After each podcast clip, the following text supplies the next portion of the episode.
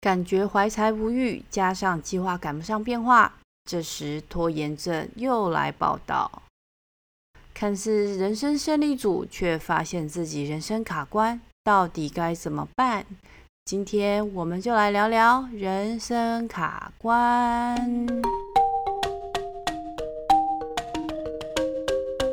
Hello，欢迎来到姐妹有别共 Zebra Talking Bar Kelly 讲，我就是 Kelly。你今天好吗？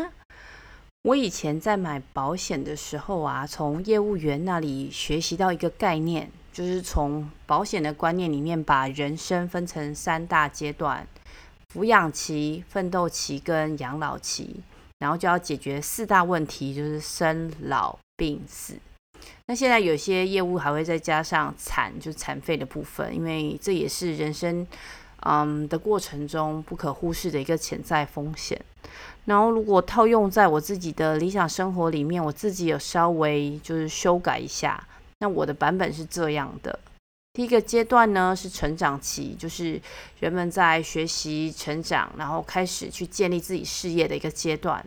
那当然，这也是非常多人去冲刺自己的方方面面的一些时候，甚至会因为工作，然后移居到不同的城市啦，或者是国家。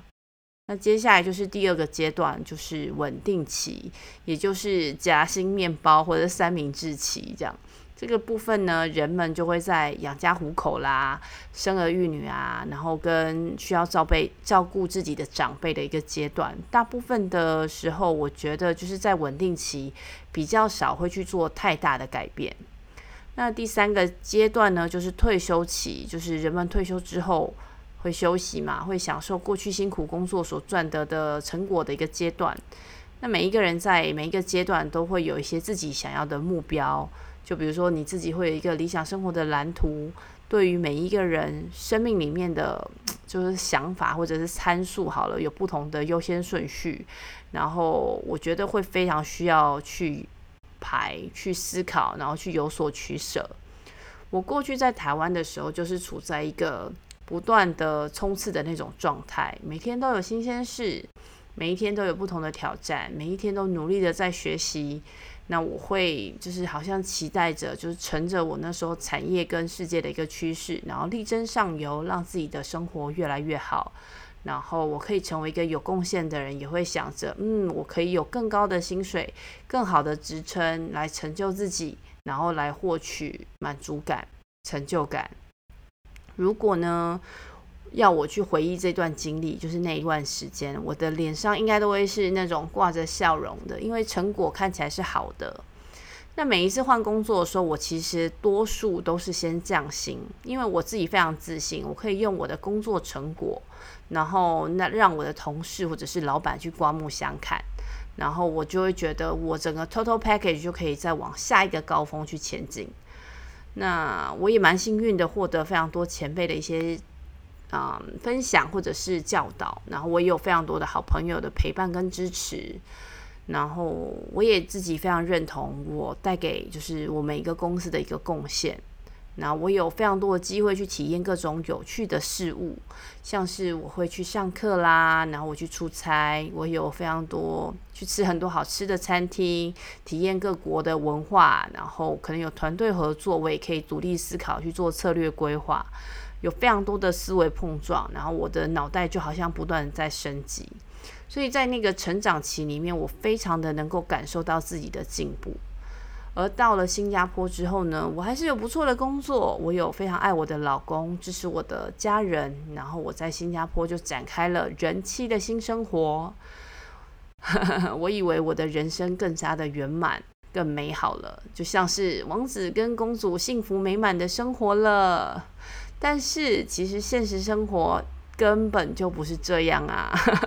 因为我同时间转换的不只是工作，我转换了我的工作呢，然后把转换了我的产业、我的公司、我的职位，同时间我的生活地点、我的生活空间、我的生活方式，连跟我相处的家人都不一样了。而且我同时间还有什么？增加了人生的角色。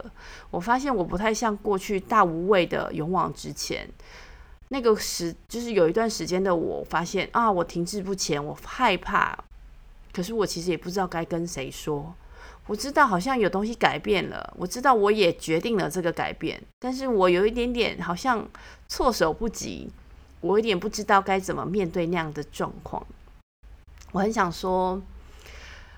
我很想说，就是平常话这么多的我啊，在那个时候我却说不出我怎么了。因为我不知道我如何形容自己的状态，就好像是一一团浆糊，好像表面上看起来啦，就是这一切都看起来好像很好，可是我好像卡在不知道哪里了。那一段时间蛮长的，因为我大概想想，可能超过两三年吧，我一直都有去，就是努力的找方法，希望自己可以在。继续的往前进哈，Johnny Walker 这样一直一直一直可以往前走，然后我不想要卡在那里，可是其实一直都没有找到真正适合我的方法，所以呢，我后来是怎么做？我重新整理了自己，去了解自己的想法，再重新去设定我觉得可执行的一些目标。然后尝试不同的一些做法，因为达到目标有不同的做法嘛。然后我自己就逐渐的在不同的人生关卡里面，就能慢慢的找到自己人生的方向。不过我不是心理咨商师，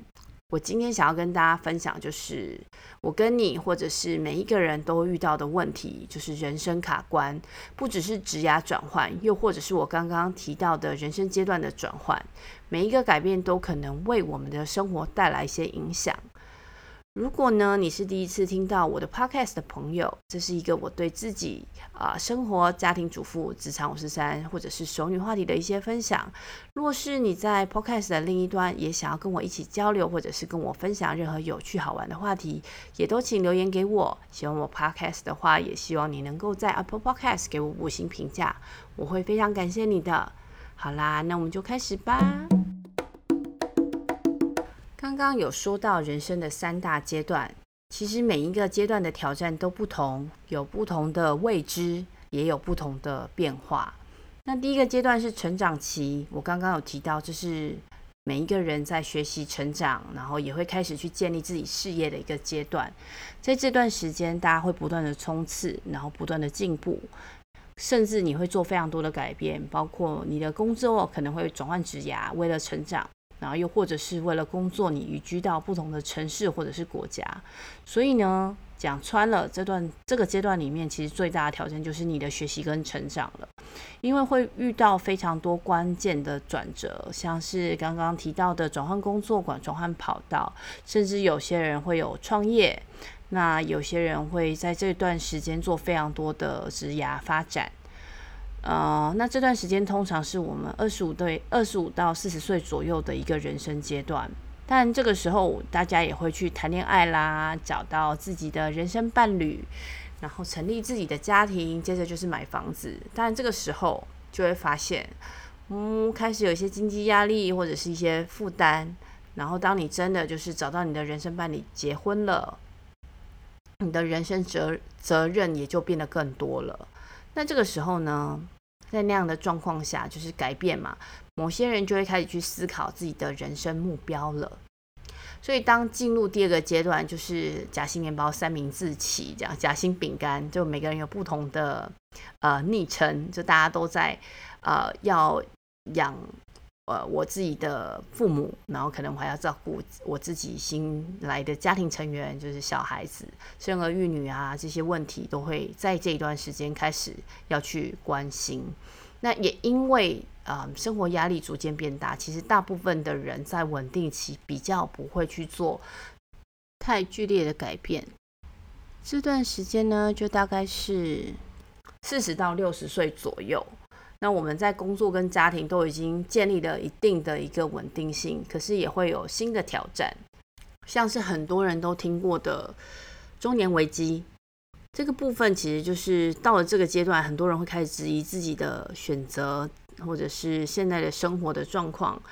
嗯，对未来的前景感到不确定，或者是非常的焦虑。那他们可能会发现，诶，自己的生活缺乏意义，或者是目标。又或者是感到对未来的期望跟我现实上看到的有一些差距，还有其他的挑战，像是我们刚刚讲上有老下有小嘛，我要教育子女，我还得要照顾家里的长辈，教育子女，你要给他非常多爱心，可是照顾长辈又要非常多的耐心，就是其实是个非常艰巨的任务，很多时候会带来身心的压力。然后还有就是这个时候又面临到工作职涯的高原期，可能会遇到比如说工作里面的天花板，又或者是工作的改变。那有一些人可能达到了他们能力的极限，或者是这个职务本身的天花板，然后找不到比较能够再让他进一步的一个成长空间。然后刚刚讲到了改变，可是工作环境的改变啊，比如说公司重组、产业转型啊，那。最最容易看到就是最近看到那个 AI 人工智慧嘛，ChatGPT 科技的进步会触发了这些转型，然后产业会进步哦，可是也表示非常多的人在转型的过程中可能会被牺牲，或者是面临淘汰的这种状况。所以稳定期的挑战其实更深层的是人生的问题。然后必须要平衡更多的责任跟需求，所以虽然这个名称是稳定期，可是就是相对来说，外面的人看，但是啊、其实内心就是其实会更容易遇到卡关的状况，因为这个阶段的人啊，往往都已经在自己的整个方方面面，就是生活方式啦、价值观都已经。蛮蛮建立的蛮稳定的一个状态，所以其实当你面对卡关的时候，会需要更多的勇气，或者是需要更多的资源，才来应对这个变化跟挑战，然后也需要花更多的时间跟精力去面对跟解决。我觉得面对改变这一段稳定期的人们会更辛苦，因为真的责任很大的时候，不是。我做这个决定就好了，而是我做了这个决定，我还得要去考虑我的啊、长辈，考虑我的孩子，考虑我的太太，或者是我的先生这样子。接下来第三个阶段就是退休期，就是人们就是要享受过去赚的那个成果嘛。那如果没有好好的努力，那现在这段时间就会比较紧张一点，就是会遇到问题，可能就是比如身体健康啦，我以前可能。过劳，我根本就不在意。那其实到退休的时候，你可能有非常多身体健康的问题。那有可能是经济安全的考量，就是钱不够用怎么办？这样子。但如果很幸运的，你的身体也很健康，经济也算 OK，满足了你这几个比较基础的需求之后，嗯，很多人在退休的时候会去考虑退休后社交生活的，呃，该怎么样去开展，又或者是孤独感的一个问题。那最后就会去面对，就是会有那种面对死亡的一些思考跟学习。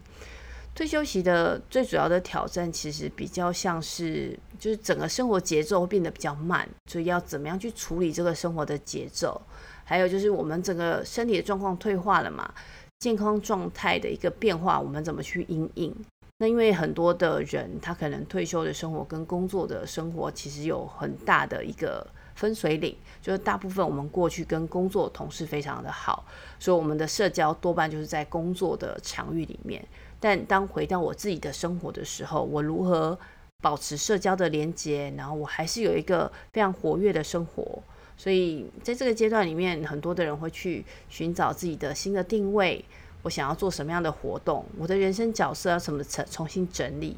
那才会让他们自己在退休的生活里面，就是还有一些自己想要，然后并且有意义的生活。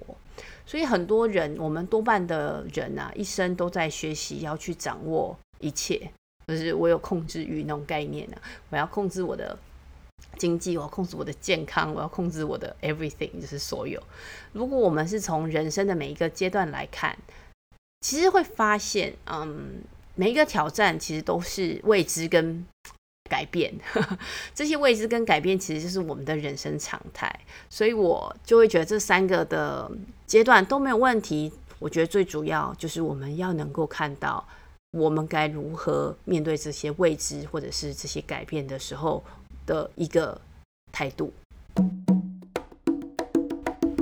我刚刚有提到，就是我从台湾到新加坡的卡关的状况，然后在那个当下，其实我自己不太自觉，我就是觉得，嗯，好像有一些压力，然后我觉得有一些无奈，我觉得可能有一些不开心。接着呢，我会不断的在检讨我自己，然后又一直不断的激励自己要多努力，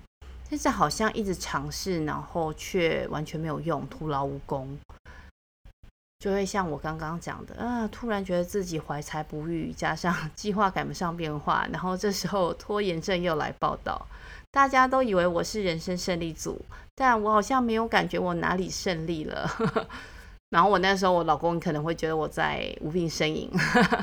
你可以想象那个状态嘛，就是还是你们身边也会有一些朋友遇到卡关的状况。我自己觉得，其实应该要多多观察一下。因为不管在哪一个人生阶段，人们在面临卡关问题的时候呢，会有一些共同的感受跟行为的特征。那我稍微整理了一下，卡关的时候可能会有的几个表现。第一个是你会感受感觉到焦虑跟压力，就面临到就是生活中的各种困难或者是转变，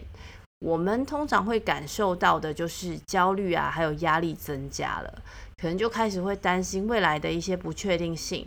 又或者是自己是不是有能力去解决这个问题，然后会自我怀疑，就像是我当了人妻，却也成为了人家的媳妇，然后跟公婆还有我的老公的一大家子这样生活在一起。我我我发现这跟原本我以为的婚后两人世界的生活也差太远了吧？然后其实又得要就是有礼貌的去，然后适应这些状况。所以我就开始累积各种焦虑跟压力，然后我就把这些问题呢都放在我老公身上，我就开始抱怨，开始不爽，就是别，但其实是因为我身上有非常多的焦虑跟压力。然后接下来第二个部分就是不满跟挫败感，就是当人呢就是觉得自己在生活里面卡住了，又或者是没有办法达成自己的目标的时候。可能很多时候会感受到的就是不满足感，会有挫败的感觉。那我刚刚讲完，我把这些问题丢到我老公身上，然后我就开始觉得自己是一个受害者，都是他害我的，然后开始恶恶性循环，对吧？我把自己的这些挫败感呢转移到别人身上，我开始逃避哦，我不敢面对这个问题。接下来就是避免跟拖延了。第三个啊，面对困难跟挑战的时候，有的人就啊，我没有办法处理，所以我就逃避，没有直接去面对这个问题。然后这可能就会很直接，是逃避的时候就延迟嘛，就是我现在当中没看到，看看会怎么样，也许明天就好了，所以就延迟做决定。然后，或者是避免去处理可能会引起自己会感受到痛苦或者是不舒服的状况。就比如说，啊，要跟婆婆吃饭，然后我躲起来说自己心呃生病这样延迟。但是其实每天都还是会见到面，完全没有办法解决问题。加上我自己的工作其实一直都蛮忙碌的，我不断的其实就是因为生活上的转变，我开始逃避嘛，我就。把那个目标放在我的工作上，我不断的去希望自己可以从工作上得到一些满足感，让自己不会因为就是这些家庭跟生活上遇到的挫败感来打击我。可是当工作赚很多的钱的时候，我自己却没有觉得比较快乐，也没有觉得更有成就感了。于是乎，就开始会有第四个特征，就是会不断的去做自我反思，一直反省自己。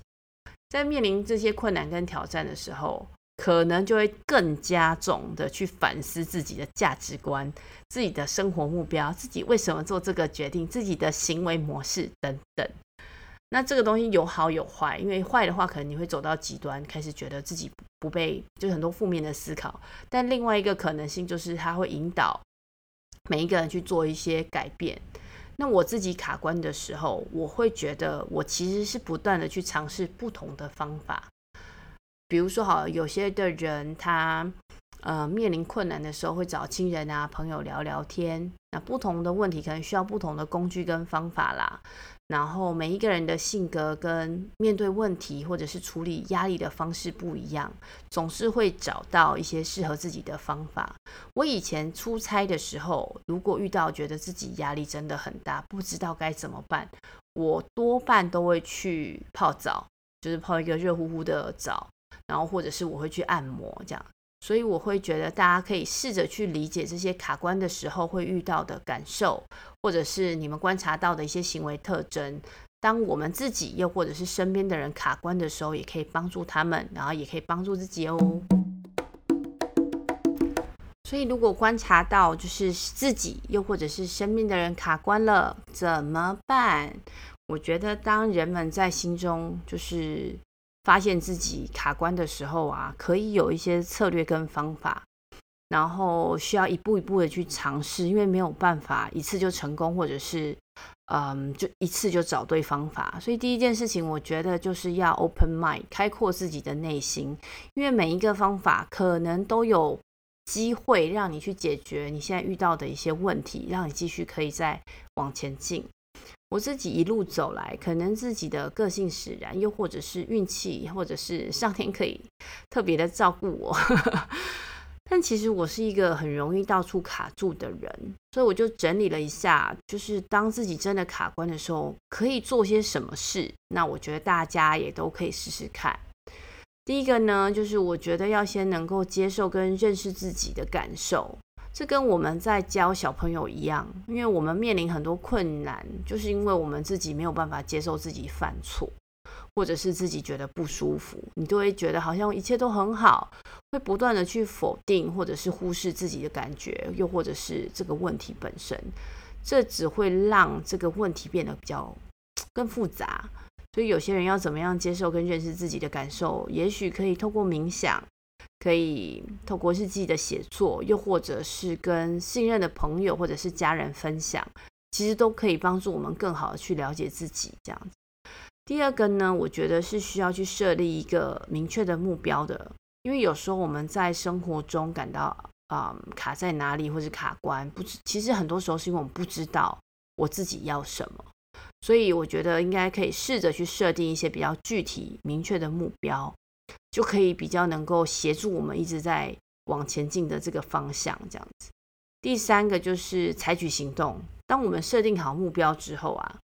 这个或者是这计划其实都非常重要嘛。但是其实更重要的是，我们能够采取实际上的行动，才能实现这个目标嘛。我们讲人生，呃，如梦，梦如烟嘛。那我舅舅。以前讲的这句话：“人生如梦，梦如烟，烟如屁，人生如屁。”如果你都没有做，那就会如屁了。我们人因梦想而伟大，人因实践梦想才能伟大哦。所以其实只是小步骤，嗯，也可以帮助我们产生动力，让我们自己觉得我们朝着解决问题的方向前进。我知道很多的人在卡关的时候，就是。很多时候就是卡在一个为什么，只要我能够知道这个为什么，好像就能放下了。但其实人生的问题很多时候是重复的，我们还是得要去找到适合的方式。你制定了这个目标，就是要去做啊，去面对，去执行，才能真的解决这个问题。那如果还是卡卡关怎么办呢？第四个就是我们可以去寻求专业的帮助。有时候我们需要这些专业的帮助才能去解决这个问题，是因为有的人就是可能是找求神问卜嘛，寻求心灵的慰藉。那我也会建议去找心理咨商师或者是人生教练，又或者是有其他类型的辅导员，他们可以提供提供一些有效的或者是有用的一些见解或者是策略，可以帮助在不同状况的我们去解决我们面临的问题。那有这些专业人士的帮助，其实。在人生卡关的这个状况下，能够更有效率的去达成自己的目标。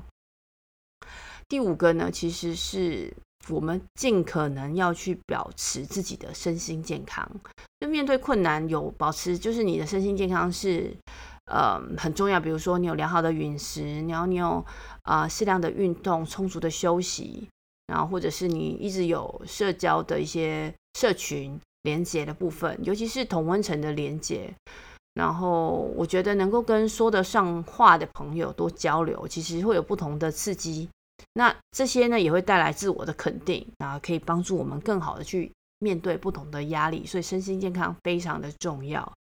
然后第六个呢，我觉得就是人生卡关的时候，我们还是可以去练习一些正向思考跟感恩。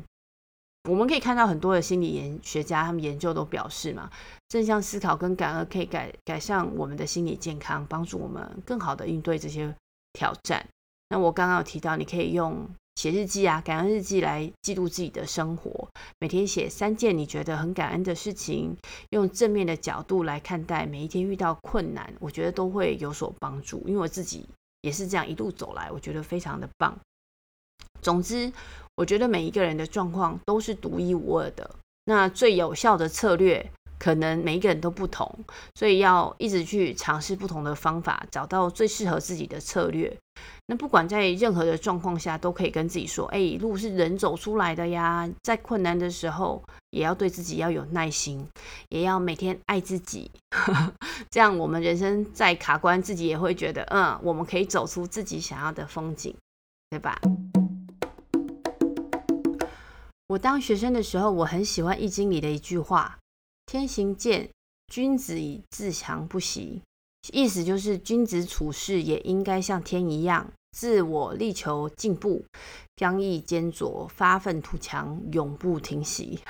所以我一直都非常的努力，但有时候呢，也会有那种一边努力，然后失去方向，然后用力过度那种状况，然后就会开始觉得，哇，我的努力付出没有回应啊，我有满满的挫败感，然后就变成停滞不前，人生卡关。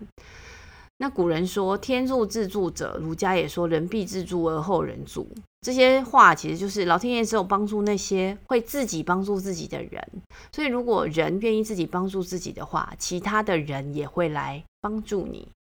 同样的一瓶水，悲观的人会认为啊、哦，一半了怎么办？唉声叹气。而乐观的人就会觉得哇，还好还好哎，还有一半呢。然后他可能脸上带着微笑。所以有时候我会用这个想法去激励自己，或者是提醒自己。也许我们都可以试着对自己说：“诶，慢下来哦，观察自己，观察身边的人，去学习跟面对这世界会有的未知，而且对人生中会遭遇到的各种困境呢，也保持一个弹性，慢慢的去练习跟训练自己的心智，然后还有遭遇到挫折的时候，我们的恢复能力。”有时候，我们的某一个念头，其实就有能够在呃不同的呃呃人生阶段里面漂亮的转弯，然后继续的向前行。今天我就跟大家分享到这里，非常感谢你们的聆听。每一个人都是一本有趣的书。如果你们喜欢这集节目，又或者是觉得姐妹欧北共带给你一点点温暖或者是帮助，希望你能给我评价跟留言，这是能让我继续创作的动力哦。最后，希望姐妹欧北共能跟大家一起学习成长，透过这个频道的各种话题来连接跟帮助在世界不同角落的你们哦。欢迎大家留言分享讨论，也可以写信给我。我的 email 是 newbiehipster@gmail.com，。我们下期再会，拜拜喽。